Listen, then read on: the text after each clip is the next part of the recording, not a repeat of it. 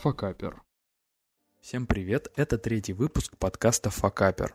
Мы, как всегда, поговорим о факапах, удачах и предпринимательском пути в целом, но поскольку я маркетолог, ничего удивительного в том, что особый интерес у меня вызывает общение с людьми, которые делают стартапы в сфере маркетинговых коммуникаций. И сегодня нам очень повезло, поскольку наш собеседник э, Юлия Рожкова, руководитель сервиса email-маркетинга Dasha Mail.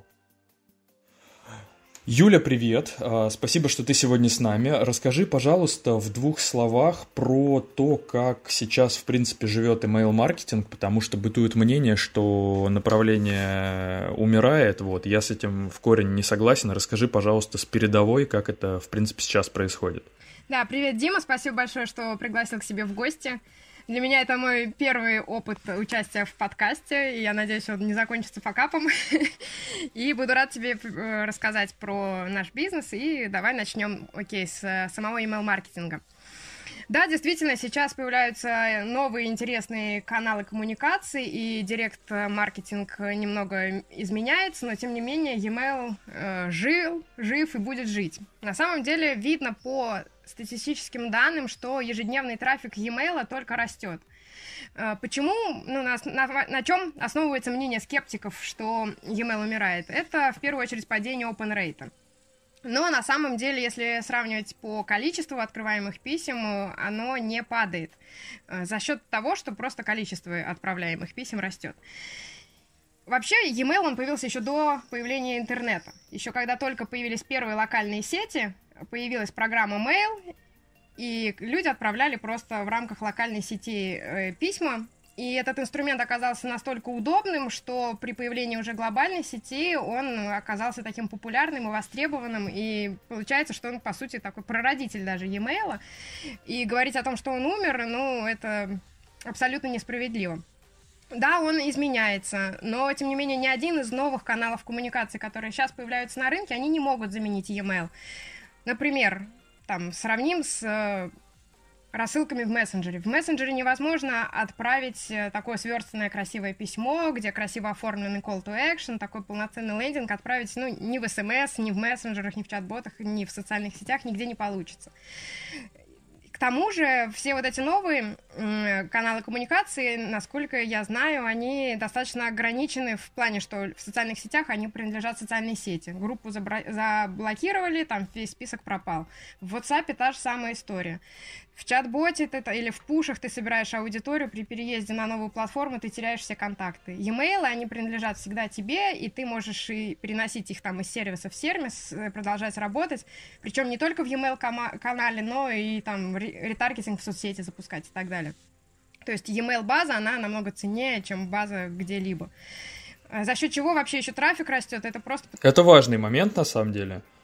Да, еще э, также в мессенджерах, насколько я знаю, ты не можешь отправить там рассылку массовую тем, с кем ты давно не коммуницировал. У тебя там есть обязанность, чтобы человек выходил на контакт с тобой. В e-mail такого нет. То есть ты работаешь с более холодными лидами. Ты можешь не ну, как эм, создавать потребность у людей, которая только-только заинтересовалась. Там, да, э, подписался подписчик, ему, у него еще нет потребности, у него есть интерес. И ты вот с помощью e-mail, то есть на более высоких уровнях воронки продаж, ты можешь его продвигать дальше вниз по своей воронке и доводить до продажи. Ни с каким другим каналом коммуникации так не получится сделать. Поэтому e-mail жив, и нужно им пользоваться. Я не говорю, что нужно пользоваться только им, ни в коем случае. Нужно использовать разные каналы коммуникации, грамотно их использовать, так, чтобы они не противоречили друг другу, как бывает у некоторых. Вот. И, конечно, нельзя этого нашего старичка скидывать со счетов ни в коем случае. Я абсолютно согласен. А, у меня к email-маркетингу отношение как к, на самом деле, такому основополагающему каналу. То есть это там и триггерные цепочки, это и а, то, как мы догоняем аудиторию, которая приходит нам через другие каналы, то, как мы работаем с лояльностью, то, как мы, в принципе, производим, ну, в дальнейшем людей можем сопровождать, да, потому что даже тот же самый таргетинг э, условно требует каких-то денег, да, если мы людей э, ну, сопровождаем. А email база, она такая более теплая, люди более привыкли к тому, что э, электронная почта – это деловая переписка, да, то есть они ждут каких-то более конкретных предложений, то есть это такой переход из навязывания, которое у нас есть в таргетинге, в, так скажем, работу с лояльностью в дальнейшем. Окей, а, вопрос следующий. Вы э, молодой, достаточно молодой петербургский стартап, который водрузил на себя такую немалую ношу для того, чтобы людям объяснять, что такое email-маркетинг, как с ним работать и, а, собственно, как этим управлять. Вы залезли на такую достаточно консервативную горку, да, которая а, застолблена, скажем так, очень большим количеством а, западных email-сервисов, которые прекрасно локализовались у нас в стране и э, работают по сей день. Скажи, пожалуйста, вот как вам удается, в принципе, отвоевывать какую-то вот свою долю рынка, какой-то свой кусочек для того, чтобы чувствовать себя комфортно и развиваться и масштабироваться? Отличный вопрос, и он, э, ответ на него имеет большую предысторию, как раз связанную с тем, как мы изначально начинали. Да, сервис Dash Email появился только в 2016 году, но перед ним мы уже запускали сервис email маркетинга, он назывался Печкин Mail, он был запущен в 2011 году, и тогда еще такой высокой конкуренции на этом рынке еще не было.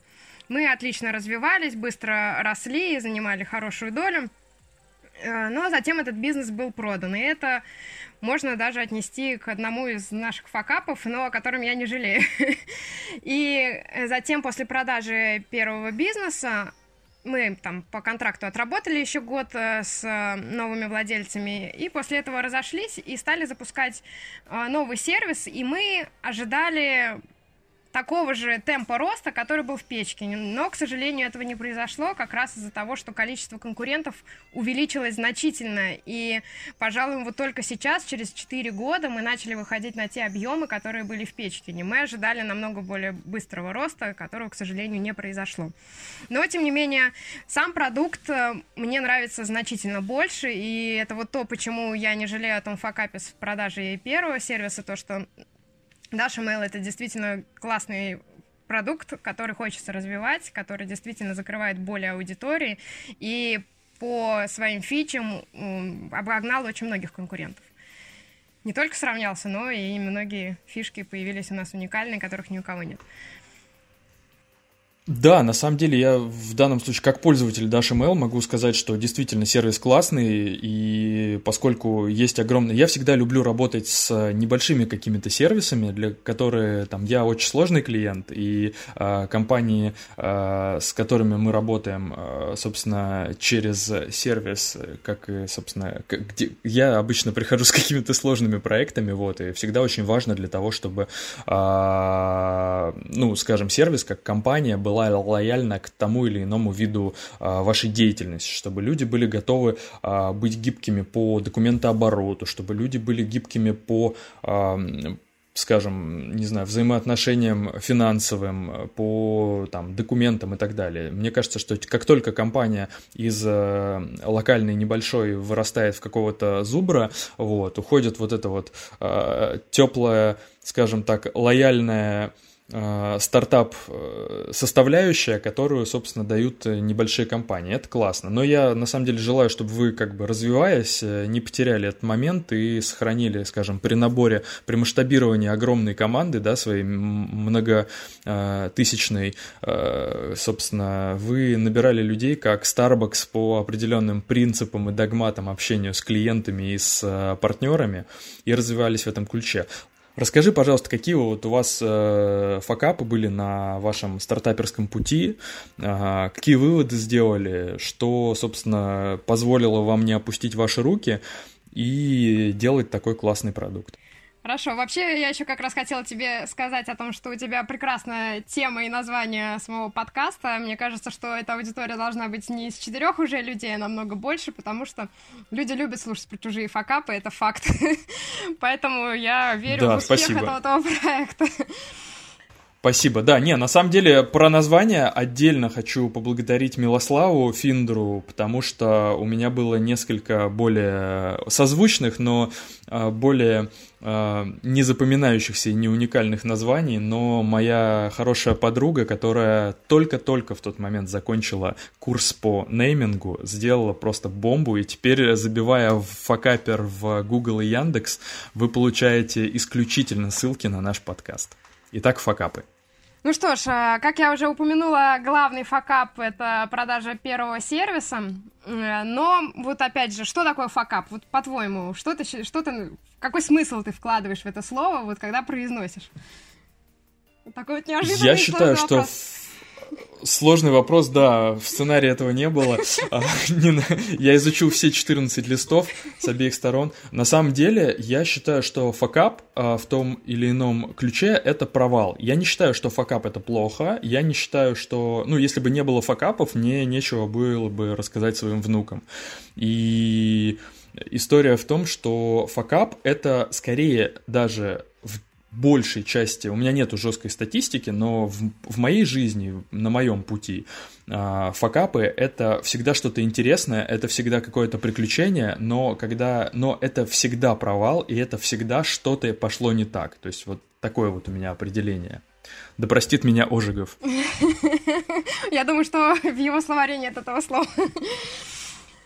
Ну, а для меня факап, он ассоциируется еще и с какими-то затратами может быть, это временные затраты, но чаще всего денежные, как э, мне кажется, просто связанные с тем, что даже если ты тратишь время, время — это деньги, то есть то или иное — это то, что ты запустил какой-то проект, да, и он не выстрелил, не принес тебе ожидаемого там дохода там и, и так далее.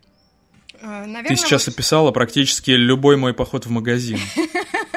Да, но у тебя после похода в магазин остаются покупки. Если говорить о факапе, то у тебя их не остается. Это если бы ты пошел в магазин и просто оставил деньги и забыл продукты на кассе. Вот это был бы факап. Наверное, это подходит. Вот, с этой точки зрения, да, э, факапы... У кого такого не было, да? Пусть бросит меня камень. А какие у тебя факапы были, я надеюсь, ты еще расскажешь. Ну, давай сначала я расскажу, чтобы не переводить стрелки. Ну что ж, если так говорить, да, про факап, когда ты понес какие-то такие расходы временные, денежные и не получил ожидаемого, то это у нас в первую очередь история с продажей первого сервиса e-mail маркетинга. В чем был сам факап этой ситуации? История была в том, что э, по контракту мы должны были получить деньги не все сразу за бизнес, а частями. Сначала там предоплата 50%, потом еще четверти, еще четверти. И долгие полгода э, были согласования, там, аудиторские проверки всевозможные, согласования договоров, там, в нескольких томах. Э, Все проговаривались, и мы считали, что у нас покупатель была американская компания, и мы были уверены, что американцы — это те, кто чтут слово в договоре, которые будут следовать четко тем условиям, которые мы прописывали, поэтому мы супер огромное внимание уделили юридической стороне вопроса, э, все моменты, все-все-все. И затем мы, следуя договору, выполняли все условия и должны были получить следующую выплату через год по выполнению KPI, которые мы выполнили. Но, к сожалению, покупатель решил, что мы не заработали или еще что-то, и решил не проводить э, аудит по результатам года, который должен был подтвердить KPI и выплачивать следующую сумму, а просто решил, что ему это не надо, скажем так. И вот в этом-то и заключался факап, который, ну, просто основывается на том, что мы считали, что американцы, они будут следовать договору, и они не русские, которые там Вась-Вась обещали, а сделали совсем по-другому, подписали одно и слились, да, но оказалось, что в Америке тоже бывают такие практики. Это то, что мы не предусмотрели, и из-за чего произошел факап. Ну и как раз после этого, да, мы начали следующий сервис, э, который, опять же, был факап, связанный с тем, что мы ожидали одного роста этого сервиса, одного темпа роста, но вышли уже совершенно другой рынок, и рост был намного медленнее, чем ожидали. И получается, что в итоге по деньгам, конечно, мы потеряли за счет вот такого момента юридического, можно сказать. Это, пожалуй, самый главный факап, факап который был. Вот, а теперь расскажи ты про какой-нибудь свой Слушай, факап. Ну, У тебя я... никто не спрашивал этого, а мне вот интересно узнать. У меня не было таких прям супер звонких факапов э, с точки зрения бизнеса, да, и, слава богу, корпоративной моей карьере тоже каких-то прям таких звонких вот настолько, чтобы там не состоявшаяся сделка или что-то такое. Но а, у меня факапы, в принципе, это вся моя жизнь. Начиная с, а, не знаю, со школы, университета, а, заканчивая вот свежими какими-то кейсами. Например, вот во время а, пандемии я решил, что можно поработать а, удаленно на даче. И перевез туда семью, да, но, собственно, а, объемы работы, как, собственно, мы ожидали, что работы станет меньше, а работы стало больше, да, и все, что касалось, например, мероприятий, перетекло в онлайн и стало, а, скажем так, увеличиваться в количестве. И у меня был такой классный кейс, когда я не поехал в город и был вынужден а, модерировать встречу прекрасную, на парковке сельпо такого в поселке городского типа э, в пяти километрах от э, нашего э, чудесного садоводства, в котором отказывается работать любой интернет. Даже если подойти под вышку, я пытался. А, и я два с половиной часа просто в агонии какой-то, в плюс 30 градусов в машине с неработающим кондиционером, с телефоном, с которого раздавала Wi-Fi, который говорил мне, чувак, мне жарко, выключись просто. Вот, я модерировал встречу с достаточно серьезными такими людьми, вот, а у которых еще постоянно был режим типа «Дима, почини», потому что они не понимали, почему у них выключен э, звук у компьютера, еще что-то, еще что-то. Вот, это такой факап. Я оказался не готов к тому, что нужно будет работать вот так вот. А, может быть, еще, ну, на это не, не очень серьезный факап, нужно вспомнить что-нибудь еще. А, классно, связано с э, подкастом. Вот, я даже, по-моему, про это рассказывал. Это вообще просто был must-have. А, когда мы записывали второй выпуск Факапера, предыдущий как раз-таки с Русланом Мусиным. Вот, мы пару раз переносили э, дату записи, и, собственно, мы выходим по вторникам, соответственно, в понедельник мы должны всю эту историю свести прекрасно все сделать.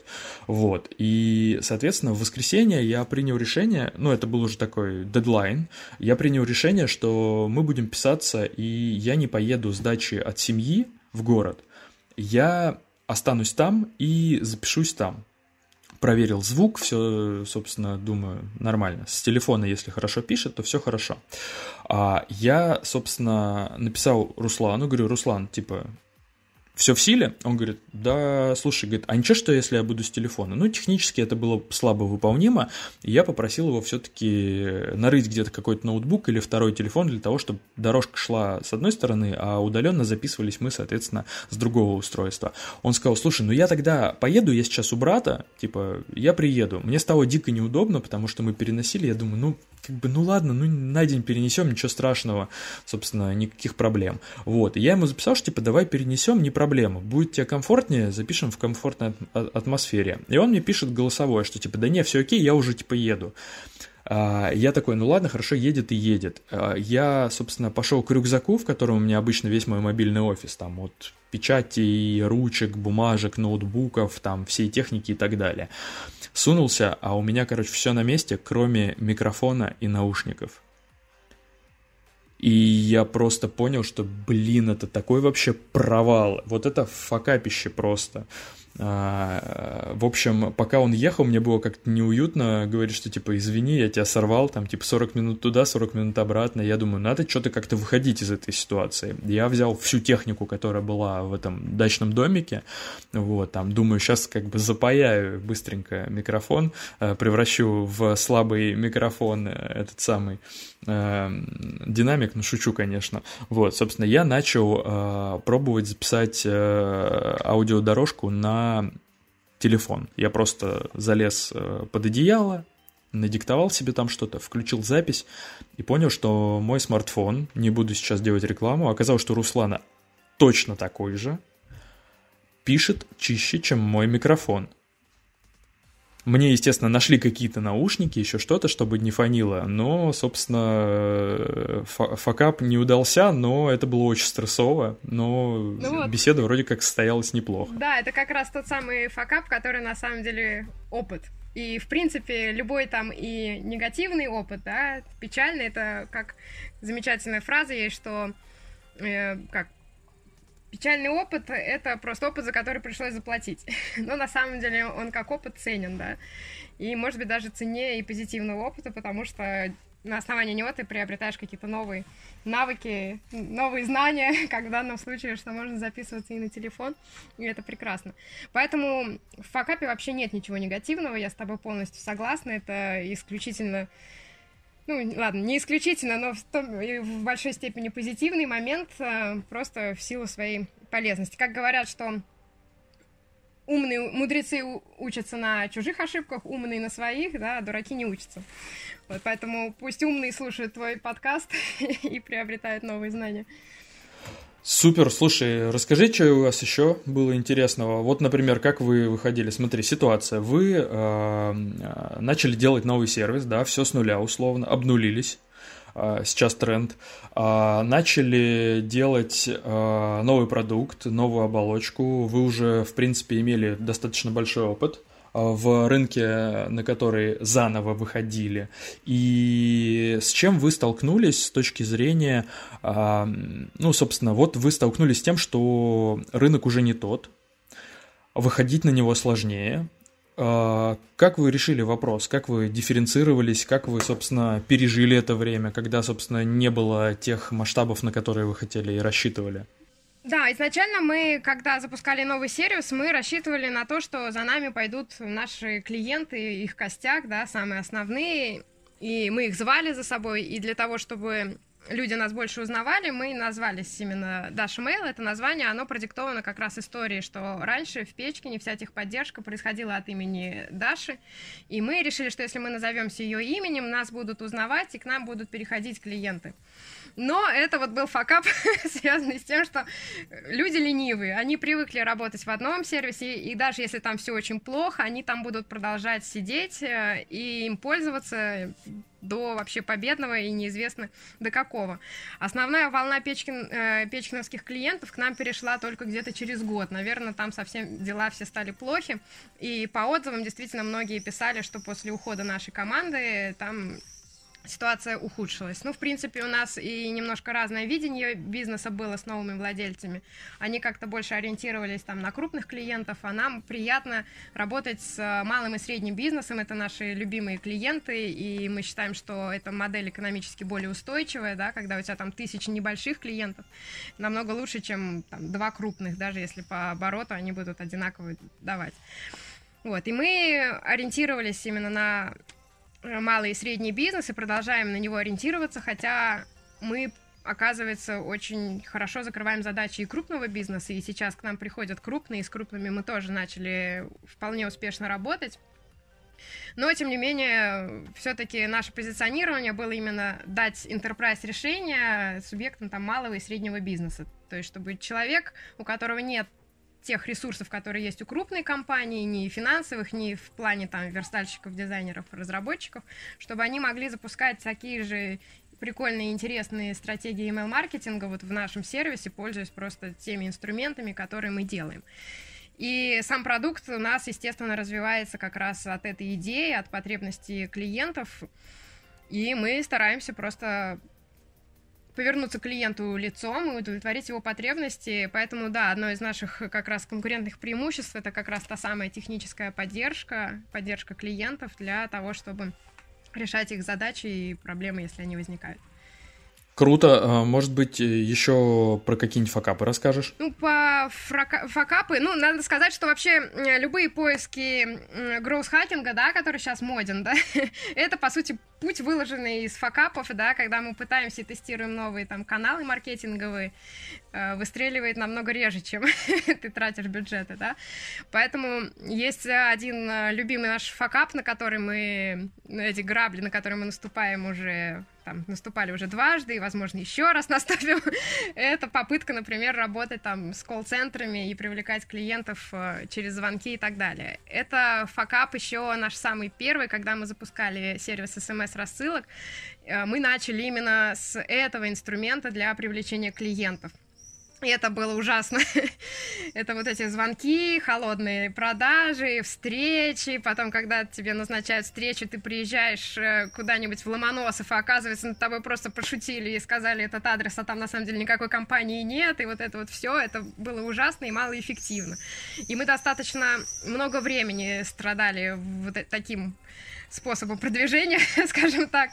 И целый там год, а то и даже больше, по сути, мы жили за счет одного крупного клиента. Тогда еще существовал такой магазин Спортланд, И вот мы, по сути, жили только за счет него. Ну и затем только мы наконец-то поняли, что там в чем ключ к успеху, нашли канал более эффективный и начали им заниматься. Но, несмотря на тот печальный опыт, мы затем еще раз пытались, вот даже совсем недавно в Dash Mail и в Печкине еще до этого привлекать колл-центры и искать клиентов через этот канал. Я не говорю, что это плохой способ продаж, наверняка у кого-то он отлично работает, но у нас уже э, не один раз мы проверили, и я надеюсь, что убедились, что к нам это не подходит. И вот привлекали тоже колл-центр, там прозванивали огромные базы, и колл-центр передавал нам вроде как теплые лиды, но это все было на самом деле они были неквалифицированы и очень тяжелые, и очень часто спамеры, которых мы в итоге блокировали. В общем, такой вот факап с, на пути просто поиска точек роста и гроус-хакинга как раз. Слушай, ну это на самом деле хороший такой интересный кейс, потому что я бы на самом деле, наверное, хотя я как бы ваш, на вашем рынке никогда не плавал, я бы, наверное, подумал, что, ну, у вас же достаточно небольшой средний чек, ну, реально там, да. как бы ежемесячный платеж, какая-то абонентская плата, она достаточно невелика. И э, мне кажется, что, ну вот, холодные звонки, вот этот вот телефонный маркетинг, да, вот этот секс по телефону, он э, как-то все-таки пред, э, предполагает более длинную, длинный цикл сделки, чем вам требуется, и более, скажем, высокий чек, потому что для того, чтобы овчинка стоила выделки, это должно, соответственно, себя оправдывать. Поэтому, наверное, хорошо, кстати, очень интересный вопрос ты подняла. А скажи тогда, э, может быть, кому-то это будет очень э, важно, если это не коммерческая тайна, но если нас слушают другие сервисы email-маркетинга, которые сейчас Отключите хотят выйти сейчас на рынок, а, я думаю, что они все равно ничего не будут делать. Да-да-да, выключите, пожалуйста, уберите детей от а, Apple подкастов и от Яндекс Музыки и от ВКонтакте, им спать уже пора.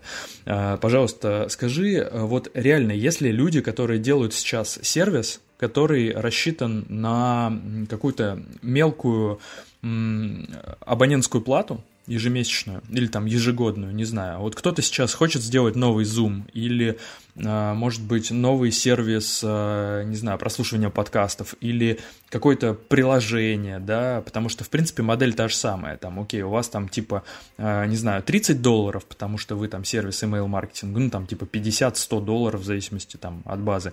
А у кого-то это может быть 5-10 долларов в месяц, это условный какой-то вот такой прикол как а, поставить на поток а, масштабы, потому что я сейчас начну делать классный продукт, я угрохаю а, кучу времени, разработку, там еще что-то, буду платить зарплату программистам, может быть, буду их кормить, может, еще что-то, может, буду там, не знаю, а, как-то заниматься ремонтом квартир, пока это не встанет. Э, на поток. Вот. Но э, моя бизнес-модель предполагает, что это какая-то простая штука, например, там, не знаю, я придумал классный трекер задач, да, и э, мой средний чек 3 доллара. Что делать? Как найти клиентов на мелкий чек, чтобы их был миллион, или чтобы их там было, типа, хотя бы там 10 тысяч? Ну, здесь главная идея в том, что чек-то мелкий, но время жизни клиента должно быть длинным, то есть, естественно, всю юнит-экономику нужно просчитать, нужно понять, сколько ты можешь платить за привлечение одного платящего клиента, какой у тебя будет средний чек и сколько месяцев он будет тебе платить, и тебе надо найти, естественно, точку, где экономика сходится, да, как говорится. Вот, поэтому здесь вот все основывается исключительно на этом, что ты рассчитываешь и вкладываешь, ищешь те каналы привлечения клиентов, где стоимость не будет превышать время жизни клиента. Ну, то есть расходы на привлечение не будут превышать lifetime value. Ну, давай так, это digital каналы в первую очередь, все-таки короткие. Да, вот как раз э, связанная, вот главная проблема, почему у нас э, были такие низкоквалифицированные лиды с, с телефонного, да, маркетинга, это было как раз вот в смс было связано с тем, что в большинстве случаев это были какие-то тетеньки, которые там не знают, как пользоваться компьютером, умеют его только включить там и найти там ВКонтакте. И это была главная проблема, что нужно было их еще долго обучать, погружать, и это, ну, не круто, это не стоило просто того. То же самое, что и сейчас, когда там мы начинали там теле... находить клиентов из офлайна, очень часто оттуда просто приходят те люди, которые не умеют пользоваться digital инструментами. Поэтому, естественно, лучше всего привлекать, э, ну, у нас лучше всего привлекаются клиенты именно из онлайн-каналов и из интернет-маркетинга. Ну, это понятно. А, и логично, я надеюсь, все это осознали. Если вы делаете какой-то сервис по подписке и работаете с... Вам, нужна выс... Выс... вам нужно высокое качество подготовки э, лида к тому, чтобы он внедрил ваше решение, не надо раздавать листовки у метро. Это, скорее всего, не подойдет вам. А, окей, хорошо. Слушай, ну расскажи тогда, если а, нету у тебя больше звонких историй факапов, вот, либо вернемся к ним позже. Расскажи, в принципе, как ты э, приняла решение работать в стартапе, потому что я абсолютно, ну, как бы зная тебя уже некоторое время, общаясь с тобой лично, знаю, что ты бы легко нашла работу в крупной корпорации с э, большим чеком и с, не знаю, с водителем, вот. Скажи, почему вот эта романтика стартаперская про смузи и коворкинги, откуда это все? Потому что, опять же, а, я знаю, что история началась там еще там до Угу. до какого-то, скажем, ну, то есть не пять лет назад это все началось, и на самом деле, когда вы начинали Печкина или там еще сервис э, смс-рассылок, а, стартаперская движуха, она была не настолько романтизирована, как сейчас. Ну, главное найти занятия, которые тебе по душе, а как-то дальше... Ну, я даже никогда, если честно, не выбирала работать в корпорации. У меня так складывался жизненный путь, но Работала я не в стартапе, на самом деле параллельно очень много времени и закончила работать, скажем так, в сторонней организации буквально полтора года назад. И я занималась наукой. Я закончила, ну, в общем-то, тогда же, когда мы начали сервис смс рассылок, тогда же я начала уже работать там инженером в лаборатории, и параллельно с учебой у меня вот было вот два прекрасных занятия, там, стартап и наука. И на все вопросы, как я это все успеваю, я всегда говорила и продолжаю говорить, что отдых это лучший отдых это смена деятельности. И так я занималась вот до конца 19 года, ну, до конца 18 года, да, закончила как раз научную свою деятельность. Я защитила диссертацию, стала кандидатом в физмат наук, проработала научным сотрудником в лаборатории несколько лет и занималась супер интересными вещами, но затем просто мне в лаборатории сказали, что нужно выходить на полную ставку и начинать заниматься этим более серьезно, и не сказать, что я там мучилась и выбирала. И для меня было очевидно, что, ну, к сожалению, придется сейчас с наукой закончить. Возможно, когда-нибудь я в нее еще вернусь, мне очень нравится ей заниматься. Но тогда мне больше устраивало и с финансовой точки зрения, все-таки в науке денег мало, и с точки зрения свободы движений, да, занятия в, в сервисе email-маркетинга. Поэтому как сказать, что у меня был какой-то выбор, нет, его и тогда уже не было. Но все происходило каким-то своим путем, своим чередом, и мне не приходилось вот так вот решать и думать, а не пойти ли мне там поработать в корпорации. Такого вопроса у меня, если честно, даже никогда не возникало. Мне нравится заниматься тем, чем я занимаюсь, и я ловлю от этого кайф, поэтому мне никогда не хотелось сменить это на что-то другое.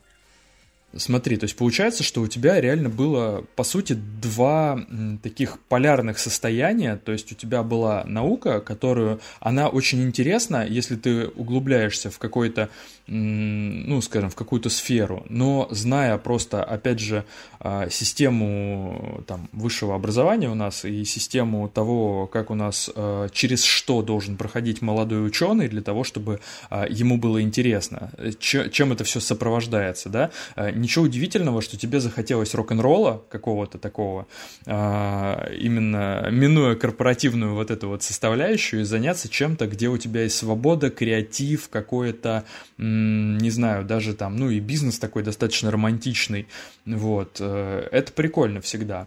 Хорошо, интересно. А, Еще есть у тебя какие-нибудь факапы? Ну, на самом деле, наука это тоже супер много романтики. Я не гуманитарий, да, я закончила физический факультет, я там кандидат физмат наук, то есть у меня все достаточно техническое. И там романтики не меньше, чем в стартапе. Это тоже место, где нужен постоянный креатив, какой-то поиск. И в этом плане для меня вот маркетинг во многих э, моментах напоминает мою научную деятельность, то, что нужно ставить какие-то гипотезы, тестировать их. За это я обожаю маркетинг, что тут куча цифр, на основании данных ты делаешь выводы, да. Не, нет никаких вот этих вот мнений, скажем так, неподтвержденных данных. Здесь все очень четко и близко по духу к науке.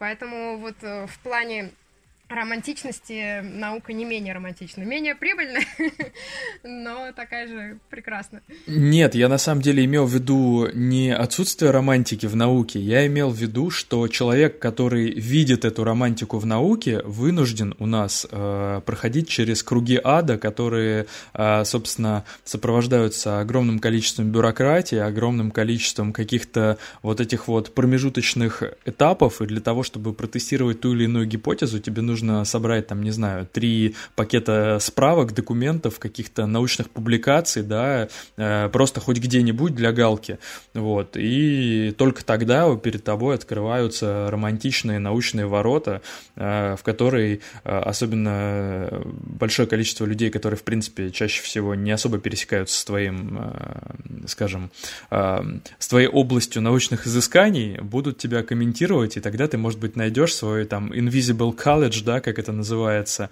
э, с единомышленниками. Я об этом. Ну да, не без этого действительно. В, да на самом деле в крупных корпорациях же такая же бюрократия, что и там в университетах, да.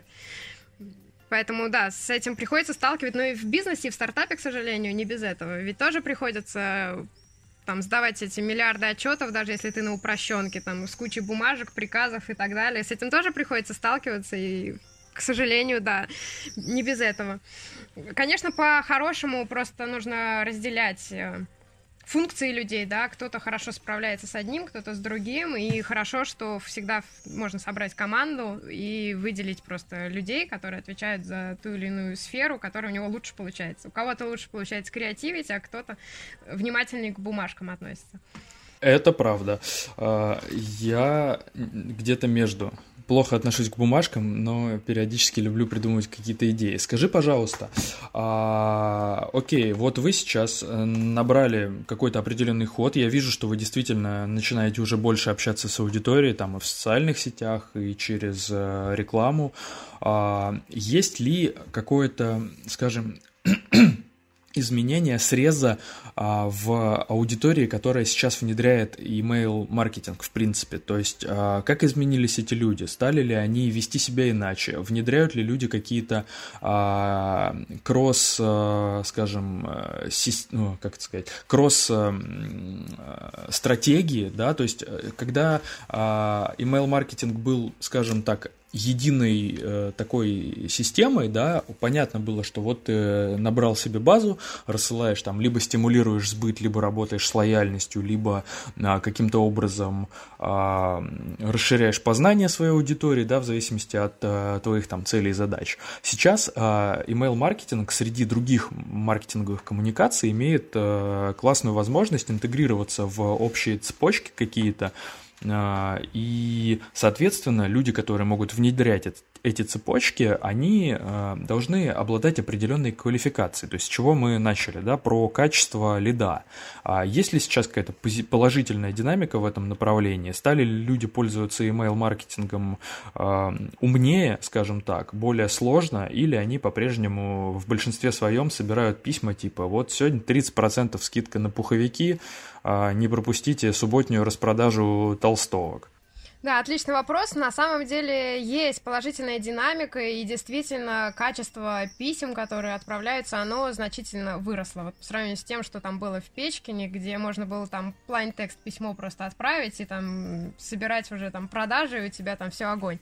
Сейчас э, в связи с тем, что open rate падает, вырастает конкуренция за внимание получателей, поэтому приходится людям, компаниям все-таки повышать качество контента, работать и над дизайном, и над э, составляющей, поэтому письма стали лучше. Это очевидно заметно. Конечно, новички там бывает приходят там ленятся не погрузиться, да. То есть самое главное и самое дорогое сейчас в email-маркетинге это как раз продакшн писем.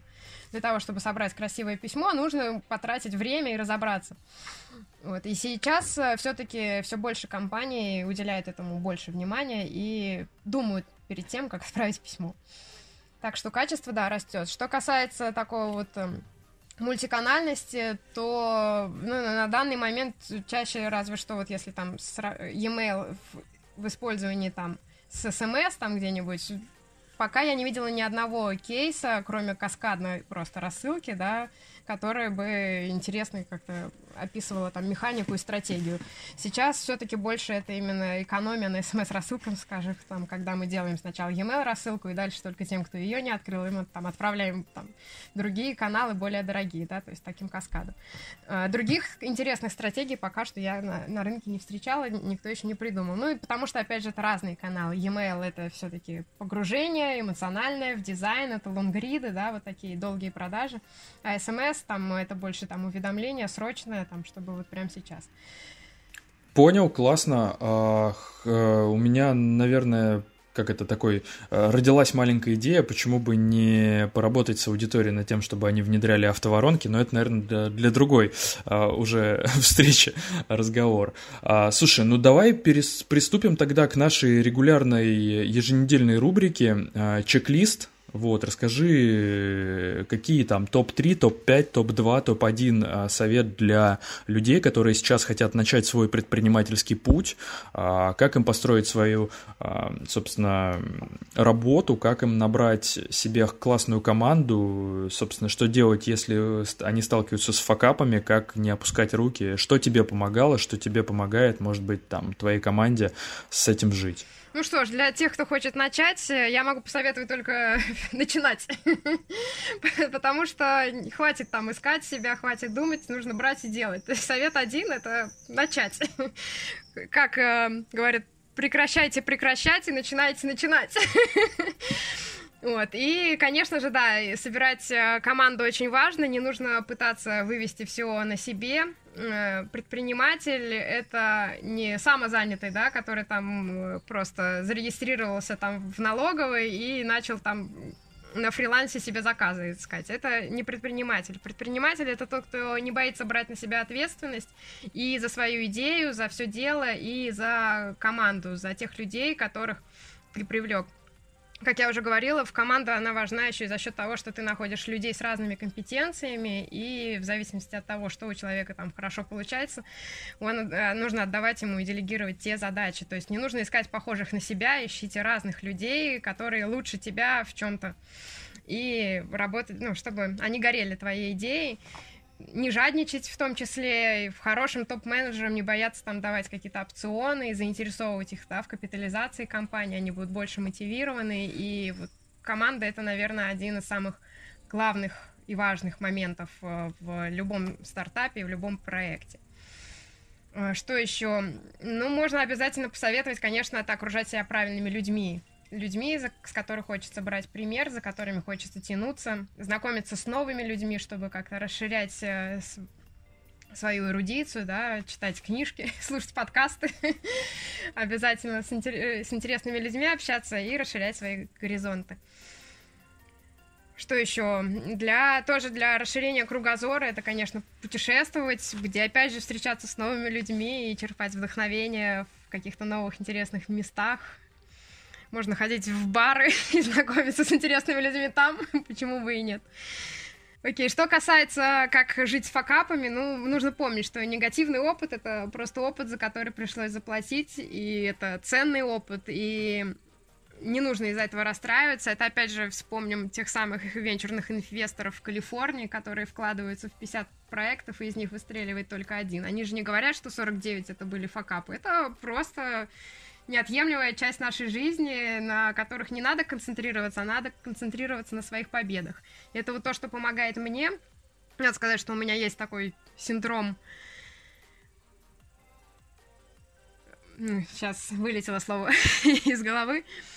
А, да, надо сказать, что да, я страдаю синдромом самозванца, и мне с ним помогает бороться как раз концентрация на победах, каждый день отмечать какие-то вещи, за которых ты можешь себя похвалить и думать об удачном опыте и концентрироваться на нем. Вот, наверное, вот такие топ моих советов для начинающих предпринимателей. Классно, слушай, очень на самом деле такие э, добрые, хорошие советы. Я именно таких ожидал от тебя услышать. Вот, э, Я продолжайте, продолжайте вашу телепередачу. Вот, перестаньте, собственно, прекращать, начинайте начинать. А, и самое главное, самый главный лейтмотив, на мой взгляд, это то, что нужно больше общаться с людьми. Разные культуры, разные а, сегменты этих самых людей, люди из разных а, сфер, которые могут поделиться с вами каким-то классным опытом, у которые что-то пережили, которые что-то как-то где-то пробовали. Вот, это не обязательно должен быть бизнес, это может быть все что угодно, там, начиная от блюд, заканчивая какой-то посещенной страной, которую посе посетив которую вы получите какой-то классный опыт, и это а, поможет вам в построении бизнеса. Супер круто. Юль, спасибо тебе огромное за то, что ты поддержала наш проект своим вниманием, своим а, мозгом, своим а, нечеловеческим дружелюбием и гуманизмом. Вот. И, собственно, мы тебя благодарим. Спасибо, Дим. Вот. Э, я прощаюсь и желаю вашему проекту всяческих благ, удачи, роста и всего вот того, о чем ты рассуждала, только в тысячекратном увеличении. Спасибо большое твоему проекту и всем твоим проектам тоже успехов. И спасибо, что пригласил.